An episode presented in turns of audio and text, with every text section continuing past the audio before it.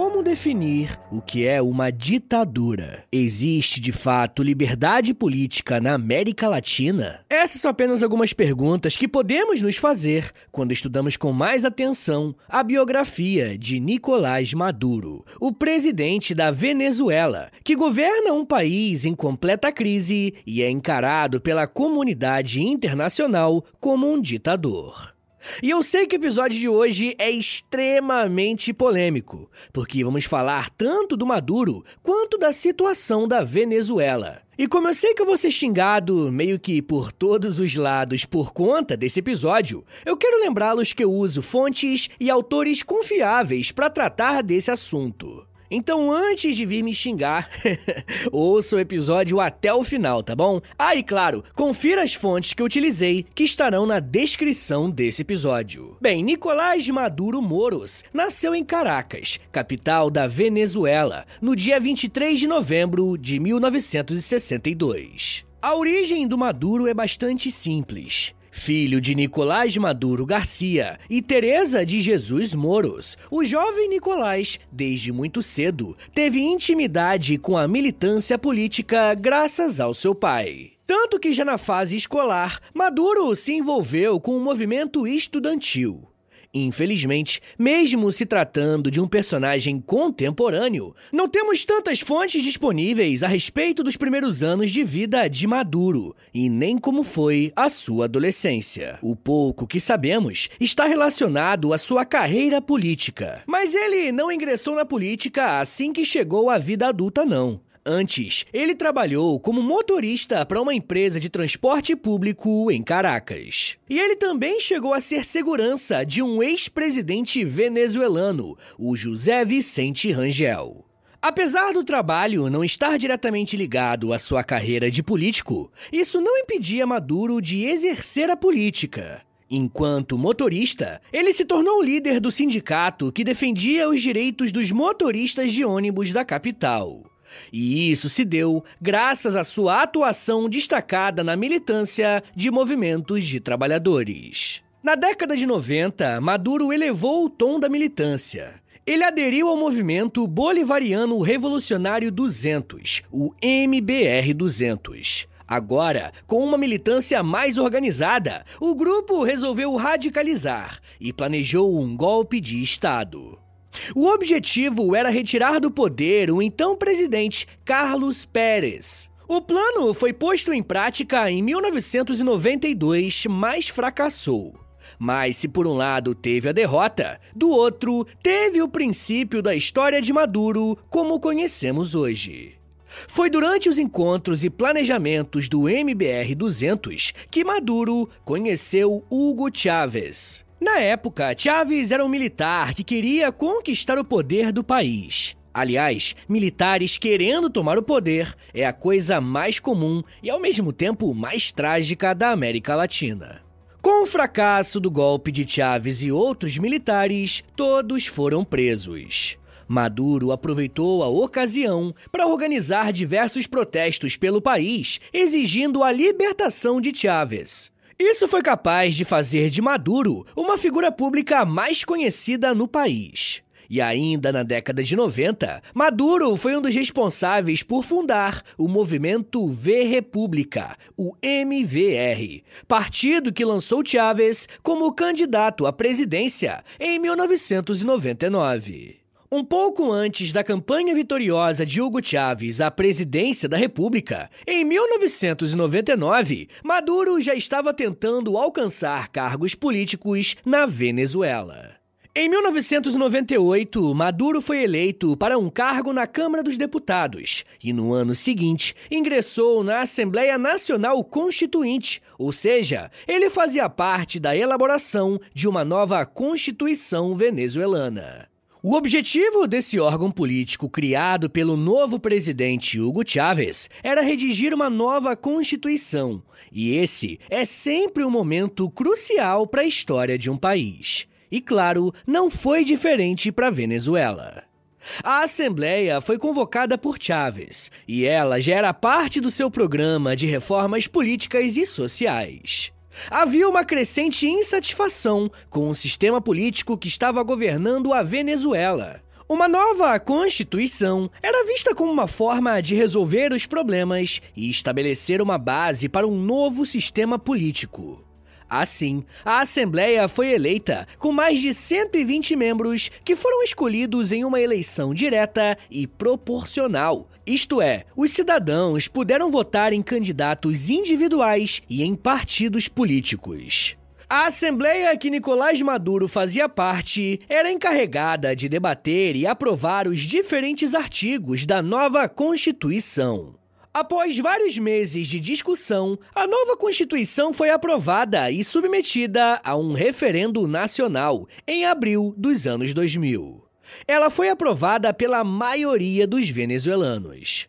Além disso, ela estabeleceu um sistema presidencialista e ampliou direitos e liberdades individuais, além de introduzir uma série de políticas sociais que incluía e reconhecia o direito dos povos indígenas e garantia o acesso à educação e saúde. No plano burocrático, a Constituição criou novas instituições, como a Defensoria Pública e o Conselho Nacional Eleitoral, ela alterou a estrutura do poder judiciário e estabeleceu a possibilidade de reeleição presidencial.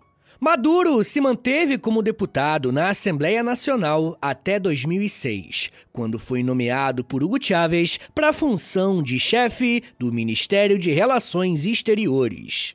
Agora, Maduro deixava os cargos menores para trabalhar diretamente com o presidente da República aquele ex-militar que ele conheceu nos anos de protestos do MRV.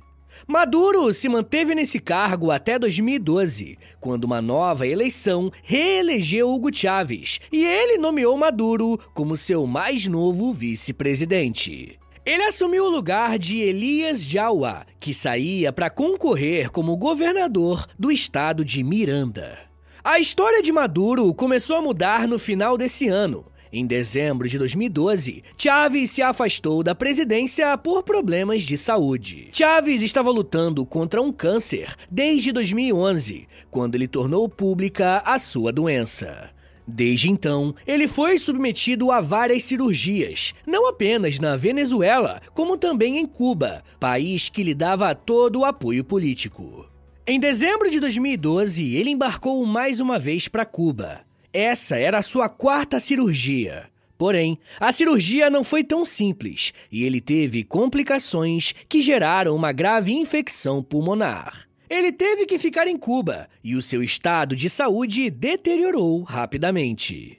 No ano seguinte, ele retorna à Venezuela, mas faleceu em março de 2013, em um hospital militar de Caracas. A sua morte gerou uma enorme comoção no país, em um período de luto nacional. Na política, houve uma grande mobilização de apoio por parte dos seguidores de Chávez, enquanto a oposição expressou seus sentimentos e opiniões de forma diferente, já que ali viam a oportunidade de mudar os rumos do poder venezuelano. Mas após a morte de Chávez, o vice Nicolás Maduro assumiu a presidência do país, ainda de forma interina. Segundo a Constituição, porém, quem devia assumir o cargo na presidência era o presidente da Assembleia Nacional, Diosdado Cabello. Porém, Maduro não seguiu a Constituição e convocou uma eleição extraordinária. Após um mês da morte de Hugo Chávez, Maduro foi eleito pelo Partido Socialista Unido da Venezuela, em um pleito bastante apertado. Ele recebeu 50,61% dos votos, contra 49,12% do seu opositor, Henrique Capriles. Capriles questionou as eleições e os seus apoiadores saíram às ruas batendo panelas e chorando. Mas apesar disso, Nicolás Maduro tomou posse como presidente da República da Venezuela no dia 19 de abril de 2013. Agora começa uma nova era tanto para o Maduro como para a Venezuela. E claro, não vão faltar problemas e polêmicas no seu governo. Desde o princípio, o seu mandato teve que enfrentar um país dividido. A classe média não estava nem um pouco ao seu lado, mas os militares e a polícia o apoiavam. Em muitos casos, esse apoio é mais importante que o apoio da classe média, já que eles não possuem o poder da força, ou seja, as armas. Apesar da classe média ser capaz da movimentação política, ela não é capaz de tomar o poder ou manter esse poder. Quando eleito, Maduro fez um discurso apaziguador, tentando acalmar os ânimos venezuelanos. Ele disse, abre aspas, quero um diálogo direto com o camponês, o trabalhador e a classe média. Que demos um abraço. Se tem diferenças, mantenham, mas aceitem meu convite, venham comigo. Nós garantimos a paz desse país. Só estou aqui pelas circunstâncias históricas. Estou disposto a conversar, se for necessário, para que acabe o ódio contra o povo venezuelano. Fecha aspas. Uma das primeiras medidas do novo presidente foi propor uma lei de desarmamento. Ela entrou em discussão na Assembleia Nacional e a lei visava regular e limitar a posse, compra e venda de armas e munição pelos indivíduos. Implementada por Maduro, a Lei para o Desarmamento e Controle de Armas e Munições proibiu a venda de armas de fogo para civis e estabeleceu a necessidade de uma licença para a posse de armas, além de restringir o porte apenas a membros das forças de segurança, militares e alguns outros grupos específicos. Junto com a lei, houve uma campanha de desarmamento que incentivou o cidadão a entregar as suas armas em troca de incentivos financeiros, como eletrodomésticos e bens de consumo. Mas a lei foi motivo de muitas críticas. De um lado, a situação dizia que a intenção da lei era diminuir os altos índices de violência e da criminalidade na Venezuela, por outro lado, a oposição argumentou que a lei afetou principalmente os cidadãos que desejavam se defender justamente contra essa criminalidade e que também violava os direitos individuais e a liberdade de autodefesa. Após um ano do seu governo, as pesquisas mostraram um bom índice de aprovação popular do governo de Maduro. Cerca de 61% dos venezuelanos aprovavam a sua gestão e 70% acreditavam que as medidas econômicas tomadas pelo novo governo eram boas e eficazes. Nessa mesma época, um projeto que se iniciou no governo de Chávez, mas que foi finalizado por Maduro, ajudou na sua popularidade. O projeto habitacional Cidade Zamora, localizado no estado de Miranda, fazia parte de um esforço para enfrentar o déficit habitacional no país e buscava fornecer moradias dignas para as pessoas de baixa renda. Esse projeto fazia parte de um grande programa nacional de habitação, conhecido como Gran Mission Vivienda Venezuela.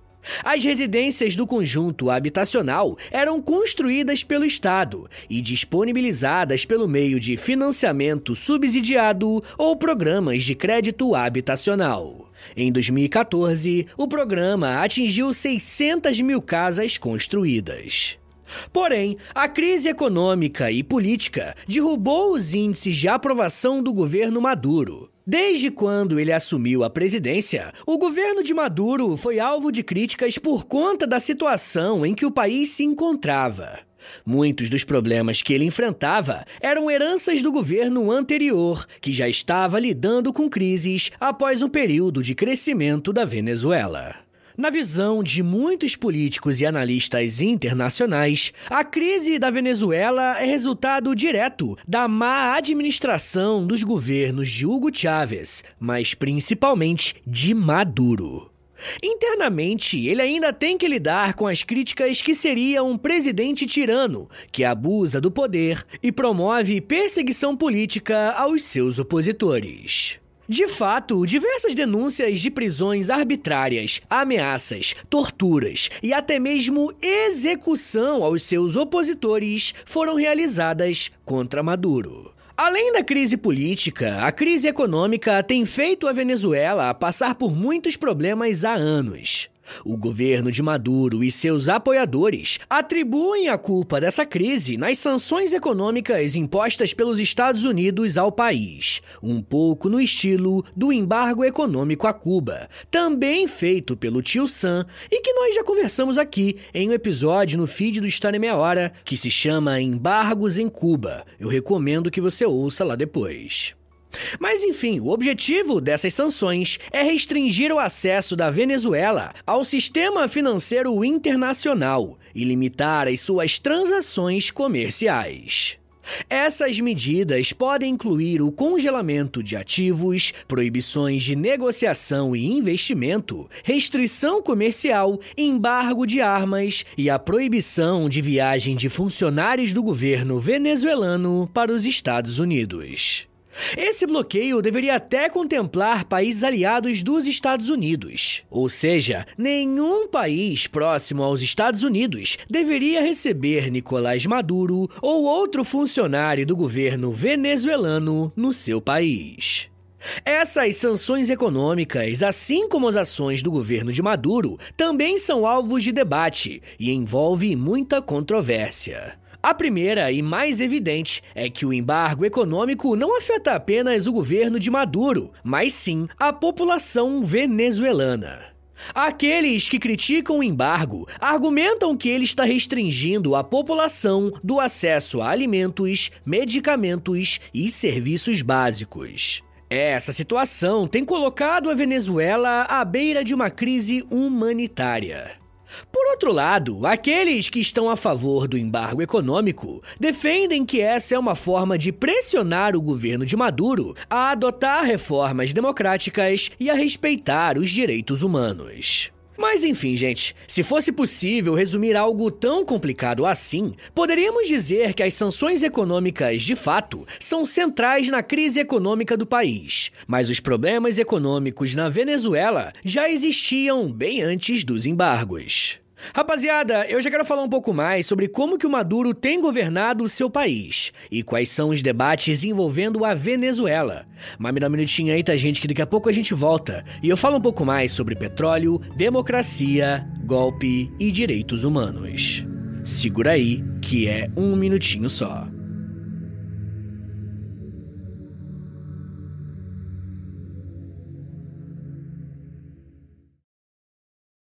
Pessoal, eu queria pedir um favor que vai ajudar muito o meu trabalho e não vai custar nada para vocês.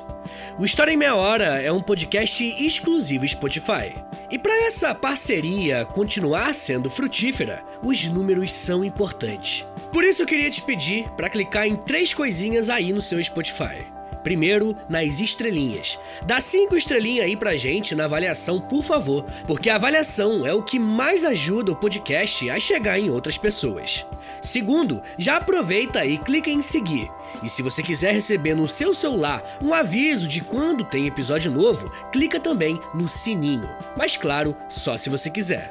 Obrigado de coração pela ajuda e continue com o episódio.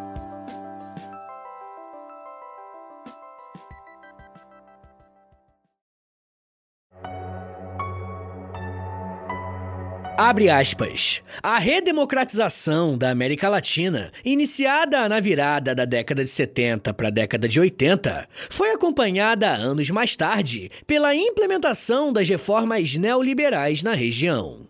Contudo, ao longo dos anos 90, sucederam diversas crises políticas e econômicas, desencadeando uma grande quantidade de mobilizações sociais em resposta ao avanço das políticas neoliberais. Finalmente, como resultado das lutas sociais da década anterior, a virada para os anos 2000 representou a ascensão de governos de orientação de esquerda e centro-esquerda, que conseguiram potencializar os seus valores democráticos e chegar ao poder pela via eleitoral. Fecha aspas.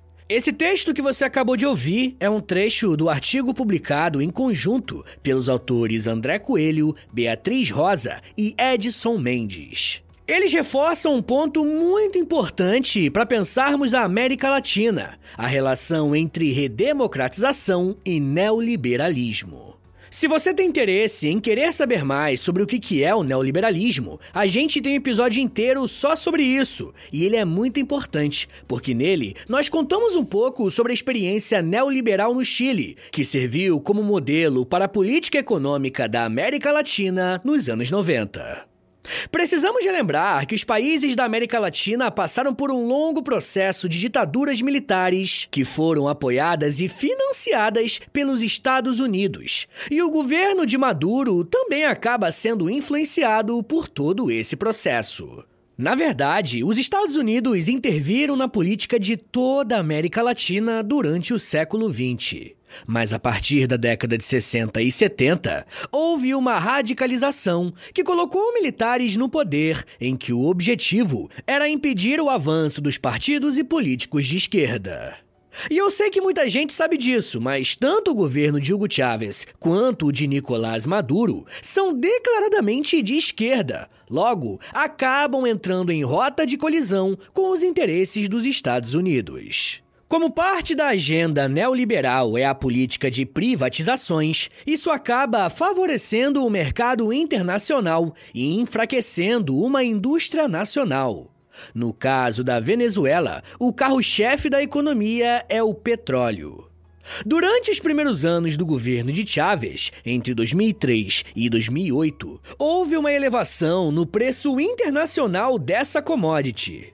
E isso foi essencial para o regime chavista, para que pudesse subsidiar diversos programas sociais e fortalecer o governo.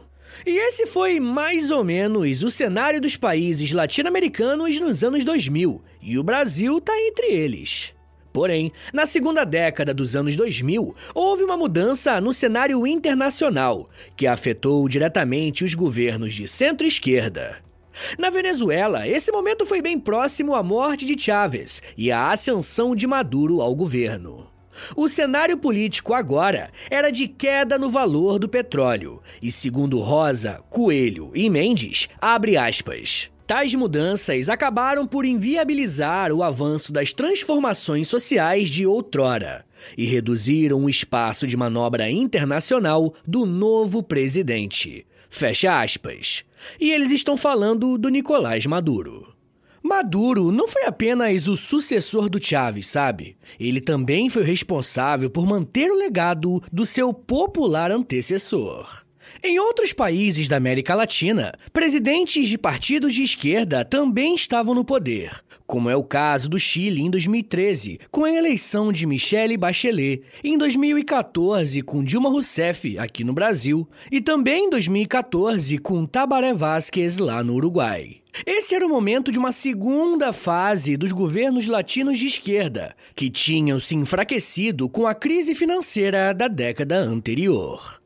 A base política desses governos se apoiou nos seus antecessores, o que foi bom e ruim ao mesmo tempo. No caso de Maduro, ele construiu a sua política à sombra de Chávez, porém sem o carisma do anterior e sem o tom conciliatório, o que levou à impossibilidade daquilo que os especialistas chamaram de chavismo sem Chávez. Durante muito tempo, Nicolás Maduro precisou governar a Venezuela tendo como comparação os anos em que o país foi governado por Hugo Chávez. Se liga só no que a professora Margarita Lopes disse sobre essa situação, abre aspas. A continuidade de um mercado petroleiro instável e deprimido, um presidente agora sem carisma e politicamente fraco, e uma orientação governamental errática, polarizada e sem qualquer reconhecimento do crescente descontentamento da população marcam a gestão de Maduro. Nos últimos dois anos, a esse desempenho governamental se agregou a baixa dos preços do barril de petróleo no mercado mundial, contribuindo para que o chavismo venha perdendo importantes respaldos políticos expressados no enfraquecimento do seu apoio eleitoral, na diminuição da popularidade do presidente e na aparição de dissidências políticas internas. Fecha aspas. Essa é uma análise bem dura em relação ao governo de Maduro, que, mesmo enfrentando um momento de crise econômica, não consegue ter forças políticas para reverter essa situação complicada e se apoia no autoritarismo para se manter no poder. A partir de 2016, o governo de Maduro, assim como outros governos de centro-esquerda da América Latina, começaram a enfrentar uma dura oposição, que visava não apenas substituir o governo, mas destruí-lo.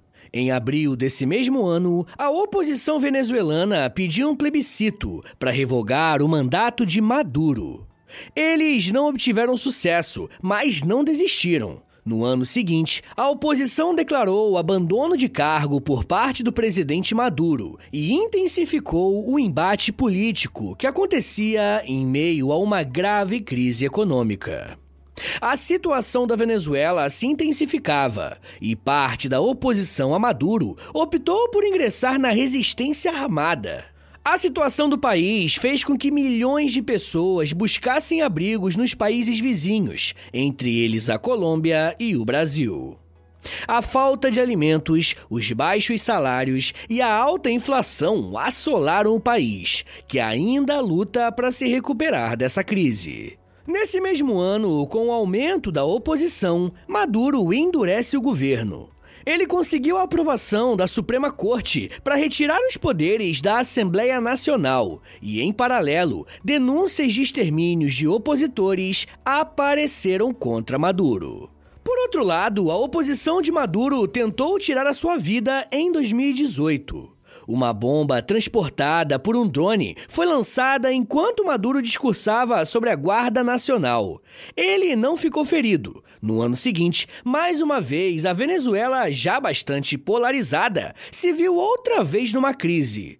Juan Guaidó, então presidente da Assembleia Nacional, se autodeclarou presidente interino do país. Isso se deu por conta da eleição de 2018, quando a oposição acusou Maduro de ter fraudado as eleições. Maduro, é claro, ignorou a movimentação da oposição liderada por Guaidó. Porém, o adversário de Maduro conseguiu um amplo reconhecimento da comunidade internacional, que via na figura de Maduro um tirano. Essa ascensão de Guaidó não surgiu no vácuo. É nítido que após a guinada à esquerda das primeiras décadas dos anos 2000, a América Latina tomou outro caminho para a direita, e em alguns casos até para a extrema direita, muito influenciada pelas eleições dos Estados Unidos, que elegeram Donald Trump. Nesse contexto, Guaidó conseguiu o reconhecimento de países como os Estados Unidos e do Brasil, que na época era governado por Jair Bolsonaro, um presidente que se declarava inimigo do governo de Nicolás Maduro. Esse apoio internacional trouxe ainda mais instabilidade ao governo de Maduro, e a oposição chegou a comemorar a vitória. Mas, com o tempo, o posicionamento de Guaidó perdeu força e apoio. Ao mesmo tempo que o Guaidó tinha uma base de apoio em países que tinham presidentes de direita, quando esses mesmos presidentes não venceram as eleições, ele acabou perdendo legitimidade na Venezuela. Em 2022, a oposição venezuelana se reuniu e decidiu encerrar o governo interino de Juan Guaidó e deixou a oposição a Maduro momentaneamente sem um líder. Nos últimos anos, a relação entre Venezuela e Estados Unidos, historicamente bem ruim, deu uma leve melhorada e Nicolás Maduro conseguiu tirar proveito disso. Mais uma vez, o petróleo foi determinante para essa mudança de postura. Isso se deu muito por causa da guerra da Ucrânia com a Rússia, que começou em 2022. Esse conflito gerou um aumento no preço do petróleo no mercado internacional. E qual que é o país rico em petróleo? Pois é, a Venezuela. E quando a economia aperta, a política abre exceções. As negociações entre Estados Unidos e Venezuela têm caminhado no sentido dos Estados Unidos relaxarem as sanções econômicas impostas à Venezuela, em troca de exploração das reservas de petróleo venezuelano. Então, se num primeiro momento o Maduro era acusado de ser um ditador e por isso Juan Guaidó deveria ser o presidente da Venezuela, com a crise internacional, Maduro volta a ter mais força política e alguns países voltam a estabelecer relações com o governo venezuelano. A princípio, o governo do presidente dos Estados Unidos, Joe Biden, negou qualquer acordo e mantém o seu posicionamento de que o governo de Nicolás Maduro é antidemocrático e uma ditadura. Além de denunciar que o líder venezuelano pode estar envolvido com o narcotráfico e que faz parte de um grande esquema de corrupção no seu país. Maduro ainda está governando a Venezuela e o seu governo é criticado por vários países que o acusam de gerar uma crise humanitária e econômica.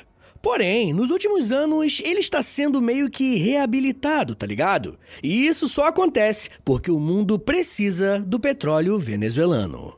Pessoal, agora é hora que eu faça um grande resumão, tá bom? Eu fazia isso antigamente, aí eu parei e aí as pessoas me pediram para voltar a fazer esses resumos. então vamos lá. Se quiséssemos fazer um resumo sobre a trajetória e o governo, né, do Nicolás Maduro, podemos afirmar que a sua carreira política foi determinada pelo contexto político e econômico do seu país. Além disso, Maduro precisou lidar com muitas questões envolvendo o contexto internacional, alterando assim algumas decisões que a Venezuela precisou tomar. Enquanto crescia politicamente, Maduro viu seu líder político, Hugo Chávez, ter muito capital político usando o petróleo a favor da Venezuela.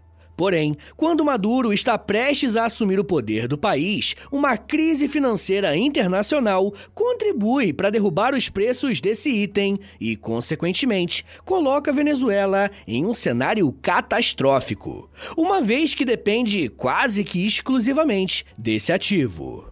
Em um cenário de crise, Maduro usa de artimanhas políticas para se manter no poder e impede que a oposição atue livremente em seu país, ficando marcado como um presidente autoritário ou às vezes até acusado de ser um ditador que coleciona denúncias de violação de direitos humanos contra o seu próprio povo. Nos últimos anos, a sua figura vem sendo aceita por uma necessidade econômica. Com a guerra entre a Ucrânia e a Rússia, o preço do petróleo sobe mais uma vez. E pelo fato da Venezuela ter muitas reservas, ela se torna um país que pode abastecer os países afetados direta ou indiretamente por essa guerra. Maduro se mantém no poder, mas a custo de enfraquecer a já frágil democracia venezuelana, jogando a população numa crise profunda, gerando um impacto gigantesco para outros países, como o próprio Brasil. Mas isso já é um papo para uma outra meia hora.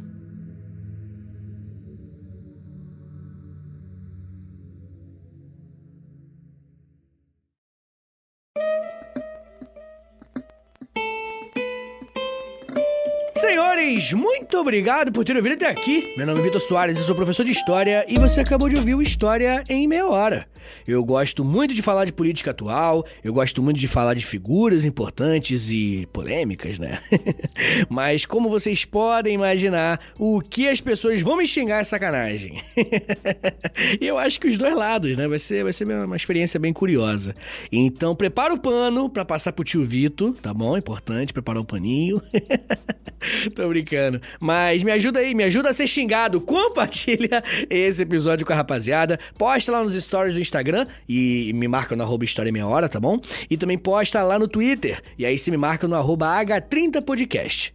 Mas olha, se você gosta do História Meia Hora, se você quer ver esse podcast por mais tempo de pé ainda, faz o seguinte, considere assinar o apoia.se barra História em Meia Hora. Lá tem mais de 100 conteúdos exclusivos, mais de 100 episódios exclusivos, na verdade. Lá tem Clube do Livro, lá tem conteúdo diário, lá no Instagram tá muito maneiro, tem um grupo exclusivo no WhatsApp pros apoiadores, tem muita coisa. Entra no apoia.se barra História em Meia Hora, porque além de você receber tudo isso, você também ajuda o meu trabalho a continuar de pé.